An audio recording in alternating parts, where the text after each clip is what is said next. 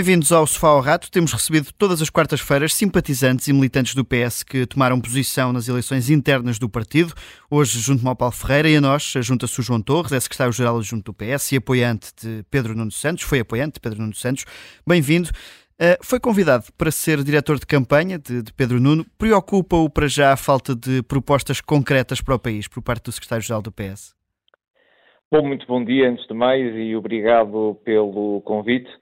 Eu não creio que estejamos, ou que estejamos perante falta de propostas concretas para, para o país. O Partido Socialista viveu um momento totalmente legítimo de clarificação interna.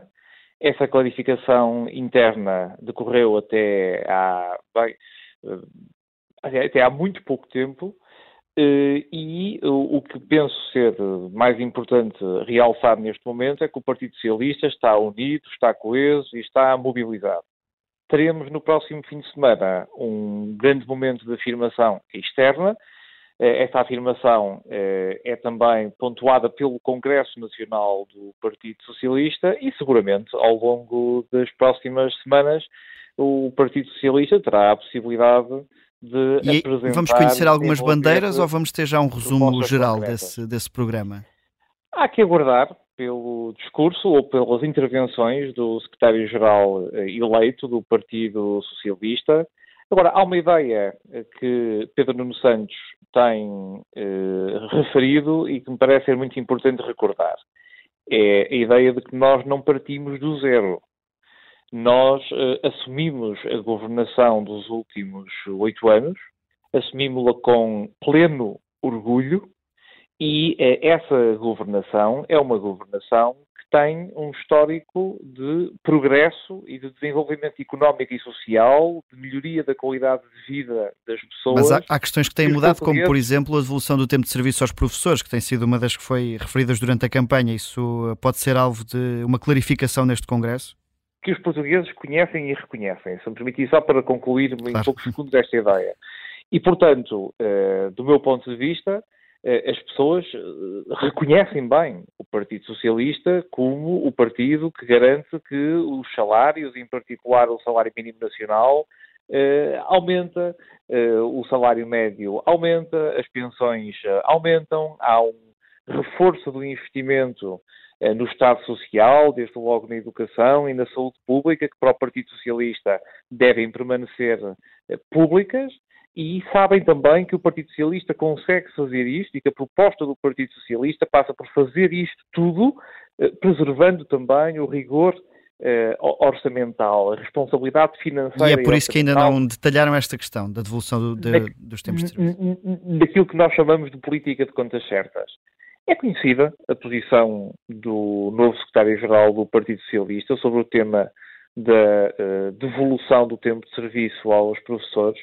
Os portugueses percebem perfeitamente que os partidos têm essencialmente uma, uma identidade, uma matriz de propostas políticas, mas percebem perfeitamente que, havendo uma alteração na liderança do partido, Uh, os, o, o, novo secretário-geral do PS não pensa exatamente da mesma forma em todas as matérias, uhum. uh, e esta é uma questão em que o, o, novo secretário-geral do PS uh, já tinha previamente assinalado uma posição que não é exatamente a mesma que vinha sendo assumida, mas não vemos nisso naturalmente eh, nenhum problema. Mas, João Torres, esta é só uma das questões em que Pedro Nuno Santos tem uma linha diferente de António Costa, outra será a TAP, em que não vê com bons olhos Pedro Nuno Santos eh, que os privados entrem para uma maioria de capital, e eu pergunto-lhe se nessa linha de posicionamentos diferentes perante as empresas, se, por exemplo, a nacionalização do CTT será uma das medidas possíveis de um eventual governo PS liderado por Pedro Nuno Santos. Bom, António Costa e Pedro Nuno Santos são socialistas, são militantes do Partido Socialista e, tal como os demais militantes do Partido Socialista, partilham uma mesma visão para o país e já agora para a Europa e para o mundo. E, portanto, uh, qualquer tentativa de mostrar uh, divergências de posição ou de posicionamento político, mesmo perante casos concretos, são, do meu ponto de vista, muito, muito uh, uh, artificiais. Nós teremos de aguardar pela intervenção do novo secretário-geral do PS no Congresso, ou pelas intervenções do novo secretário-geral do PS no Congresso. Agora, não me parece que, do ponto de vista estrutural, haja uh, nenhuma divergência de fundo entre Pedro Nuno Santos e entre António Costa. Uhum. Muito pelo contrário, os dois são rostos visíveis de uh, um governo que salvou uma companhia aérea nacional. E em relação à TAP, do ponto de vista do esclarecimento público, do ponto de vista até da, uh, da clareza política, há uma pergunta que nunca foi respondida, que é o que teria feito em idênticas circunstâncias o maior partido da oposição. E isso é algo que eh, nenhum de nós sabe responder, nem os próprios, enquanto que no Partido Socialista nós temos um património, esse património é o da preservação da Companhia Aérea Nacional, eh, foi alcançado. E sobre, a TAP fica clara a posição do, do, do PS, ou, ou a é, posição e a evolução do PS, se quiser. Eu perguntava-lhe, João Torres, sobre o CTT e perguntava-lhe também porque há uma notícia do, dos, dos, últimos dias do Jornal Económico, a compra pela par pública, eh, alguns em 2020, 2021, não se sabe ao certo de, eh, na Bolsa, a compra de ações do CTT, eh, depois de um despacho do, do Ministro das Finanças, João Leão. Acha que este caso eh, deve ser esclarecido e conseguem perceber porque é que a par pública, a entidade pública, Pública fez isto de forma uh, secreta, digamos, sem publicidade a esta compra? A única coisa que me ocorre comentar sobre essa matéria é de que quando uh, o Estado tem determinado tipo de uh, ou, ou, opera determinado tipo de transações, seguramente que o faz num contexto de mercado. E ao fazê-lo num contexto de mercado deve fazê-lo preservando e salvaguardando o interesse público. E tenho a certeza absoluta de que o interesse público foi salvaguardado eh, nessa operação eh, financeira. E tenho a certeza absoluta também, ou se quiser, a convicção de que eh, se essa operação ou transação não foi eh, tornada pública da forma mais evidenciada possível no momento em que aconteceu, foi também para preservar exatamente o mesmo princípio, o interesse público. E é normal e natural que assim seja. E esse é o comentário que faria sobre essa matéria, que de resto também devo dizer-lhe uh, que não conheço em pormenor e em detalhe, vi apenas algumas notícias durante o dia de ontem e por isso também não me alongarei no comentário. Mas insisto nesta ideia, insisto nesta ideia que me parece ser muito importante. tenho a profunda convicção de que foi preservado o interesse público e essa é a mensagem mais importante que os portugueses uh, devem, uh, ou o esclarecimento mais importante que os portugueses devem ter presente e que é hoje já seguramente uma garantia. Vamos então à vida interna do PS, que vai ficar decidida uh, definitivamente este, neste Congresso, com a eleição dos órgãos nacionais. O, o, João Torres já foi secretário de Estado, é agora secretário-geral adjunto do PS, vai ser diretor de campanha nas legislativas. Uh, caso vençam, ambiciona vir a ser um ministro uh, do governo de Pedro Nuno Santos? Essa questão é absolutamente temporânea. Eu, na verdade, já estou na condição cessante de secretário-geral adjunto do Partido Socialista. É uma responsabilidade. Esse modelo vai manter-se é um... com Pedro Nuno Santos? Tem alguma indicação? É uma é, é um órgão do partido que só existe quando uh, o secretário-geral do PS é simultaneamente o primeiro-ministro. E, portanto, tecnicamente, uh, esse, esse cargo uh, já não existe, só voltará a existir quando o secretário-geral do PS voltar a ser simultaneamente o primeiro-ministro de Portugal. Portanto, não Mas, será eleito em Congresso, é, é isso? Nunca é eleito ou, em Congresso. Ou escolhido, neste caso. Nunca é eleito em Congresso, e é eleito em Comissão Nacional e só é eleito em Comissão Nacional nessa circunstância de o secretário-geral do PS ser simultaneamente o primeiro-ministro de Portugal. Circunstância que agora, pelos motivos óbvios e naturais, não, uhum. não acontece, não, uh, uh, não sucede. Mas sim, fui secretário de Estado, uh, assumo agora com com muita, uh, com muita motivação esta responsabilidade também de dirigir a campanha do PS das eleições legislativas de 10 de março deste ano, de 2024, Eu penso que as questões que dizem respeito uh, ao meu futuro são uh, absolutamente secundárias e, e, diria mesmo, com respeito naturalmente pela questão que colocou, são extemporâneas já, uh, neste momento. Este, já, conversa, não são questões, já conversou não com... Questões, não são questões que me preocupam a mim, nem devem preocupar o partido. Uh, acho que agora todos os militantes do PS têm a obrigação, e sim, de estar focados em dar o seu contributo para que o PS vença as eleições. E é também isso que eu fiz ao aceitar, ao responder. E já conversou com António Costa para contar com ele na campanha? Vai, vai querê-lo quase em permanência, porque conseguiu a última grande vitória eleitoral do PS? O próprio secretário-geral do Partido uh, uh, Socialista já teve a oportunidade de falar com, com António Costa. Houve, aliás, um momento simbólico, mas de transição de pasta na sede nacional do Partido Socialista, no Largo do Rato, logo no dia seguinte à data da eleição do novo secretário-geral, portanto, no dia 17 de dezembro. E António Costa tem sido muito claro em relação a essa matéria, ao dar nota de que estará disponível para ajudar o partido em todos os momentos e, em todas as circunstâncias.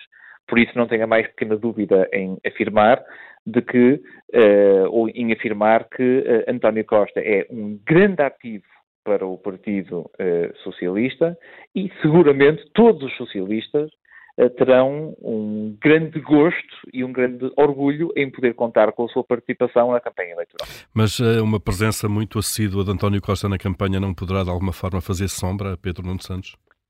Eu não sei se a campanha será ou não, ou aliás, a presença, peço desculpa, será ou não muito uh, assídua.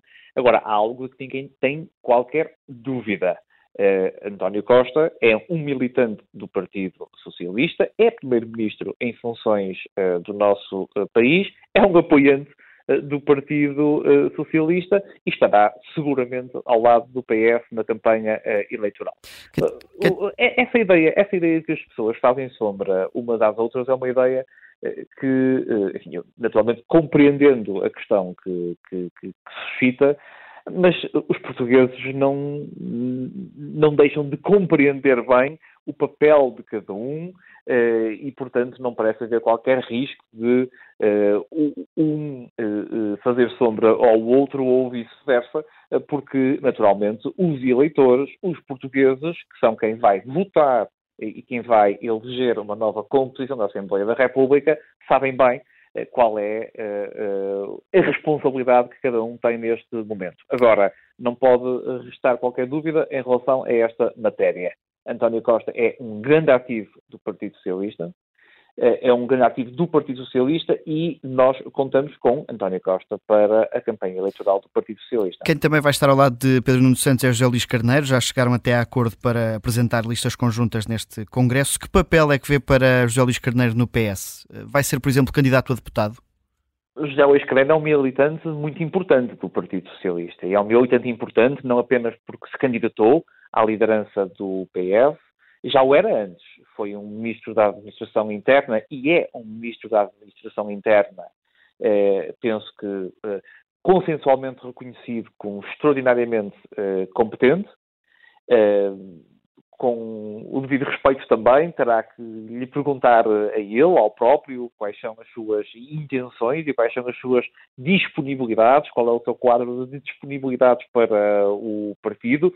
Agora, uh, o PS conta, evidentemente, com José Luís Carneiro, como conta com muitos outros quadros políticos que são absolutamente fundamentais para o desafio do próximo dia 10 de março e para aquilo que vai seguir ao dia 10 de março, em que nós esperamos voltar a revalidar a confiança que os portugueses depositaram em nós uh, no ano de 2022. Uh, eh, João Torres, há este entendimento então entre Pedro Nuno Santos e José Luís Carneiro para as listas conjuntas.